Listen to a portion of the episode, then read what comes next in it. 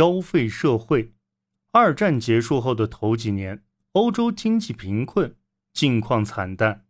虽然西欧可以通过马歇尔计划获得美国提供的援助，但二十世纪四十年代末和五十年代经济仍是拮据的。不过，自五十年代末起，西欧进入了前所未有的富裕时期。一九四五年，二战结束后。欧洲多数国家都面临饥荒的威胁，在联合国和马歇尔计划提供的国际援助下，欧洲经济开始缓慢复苏。经受了战争的巨大破坏之后，西欧国家中开始流行一种观点，即依靠市场是无法重建国家的，只有实施计划性的社会主义式措施才能奏效，如实行计划经济。和工业国有化，在大多数西欧国家里，社会民主党派当选执政。他们将煤矿、钢铁、铁路、邮政和电信等重要行业国有化。社会民主党还奠定了福利国家的基础，国家开始补助儿童保育和公民教育，实施全面的国家医疗保险体系，以及与通货膨胀。和过往收入挂钩的退休金机制，这样公民从摇篮到坟墓都能得到社会的照顾。虽然二十世纪五十年代对于大多数欧洲人来说是经济紧缩的时期，但是并没有出现三十年代初期工人们大规模失业、一无所有的情形。国家的重建保障了就业，改善了工作环境。由于工会施压，战后平均每周工作四十八小时的标准，在五十年代和六十年代进一步下降。消费社会是福利国家，经济增长和技术创新的共同产物。得益于福利国家提供的社会福利，越来越多的人能够购买大规模工业化生产的产品。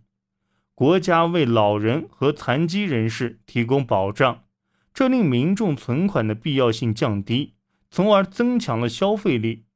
虽然大众消费的市场在工业革命之后就形成了，但如今人们能买得起曾被当作奢侈品的商品了。这得益于新的大规模生产技术的出现，它使高质量产品的价格得以降低。晶体管的发明使便宜的小型收音机的出现成为可能。在二十世纪三十年代，对一个工厂工人或教师来说，拥有一辆汽车是遥不可及的梦想。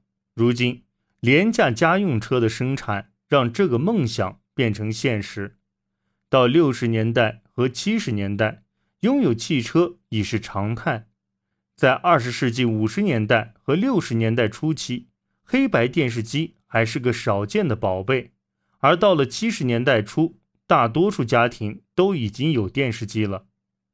每周的工作时间变短，假期变长，工人们拥有更多的休闲时间，用于一日游和周末度假的时间也相应增多。人们大多还是当地或国内度过节假日。而全家人一起去露营是很普遍的度假方式。大家开车到海边的露营地，听着便携式收音机聚餐，这是多数欧洲国家步入消费社会的典型图景。境外度假则要到再晚些的时候才变得普及。消费者的购买力在二十世纪六十年代继续增强，于是经济增长看似。永远不会止步。共产党在争夺政权时，承诺消除战时的贫困，提高基本商品的产出。匈牙利共产党就曾提出这样的口号：更多蛋，更多肉，更多鞋，更多衣。但当他们上台后，却无法兑现这些承诺。遵照斯大林主义的要求，发展重心都集中在重工业。而非消费品上，农业集体化使农民丧失了生产积极性，从而导致食品短缺。当西欧经济从复苏走向繁荣时，东欧甚至还无法提供生活必需品。反对斯大林主义的抗议活动清楚表明，改变是必要的。在赫鲁晓夫提出赶上西方后，多数东欧国家才开始把重点放到消费品生产上。然而，赶超西方的承诺从未实现，产品质量低劣，并且品类有限。共产主义经济的落后状态在汽车生产上体现的尤其明显。生产汽车所需要的原材料优先供给了更为重要的农业和军事生产，因此汽车一直都是奢侈品。在东德下订单买汽车，可能要等十年才能交货。即便这样，生产出的汽车还不符合标准，污染性极大。东德生产的特拉贝特汽车。是用硬纸板压制成车身的，其引擎盖下的发动机比摩托车发动机大不了多少，所到之处浓烟滚滚。这种汽车是东欧消费主义的典型代表，在一九八九年之后成了象征冷战时期的怀旧之物，但也只在西方才是如此。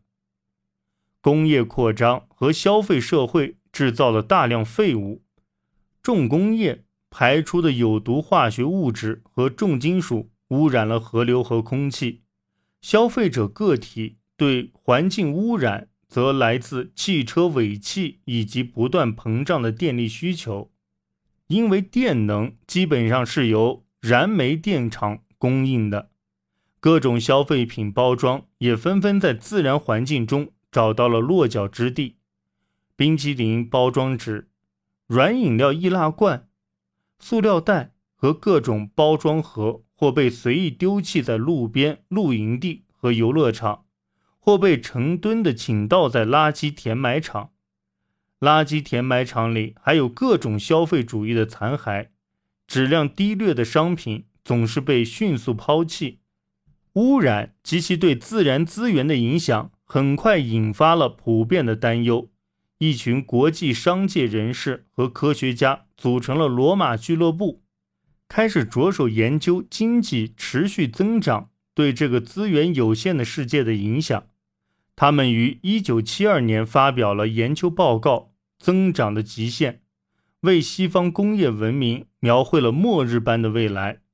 报告预测，不断增长的人口以及持续增加的工业生产、消费。和污染将给食品生产带来压力，并会耗尽石油、煤炭等自然资源。到世纪之交时，这些矿产将被消耗殆尽。这样的预言或有些夸张，但在当时极受重视。尤其是当1973年至1974年石油危机充分显示了工业社会对自然资源的依赖后。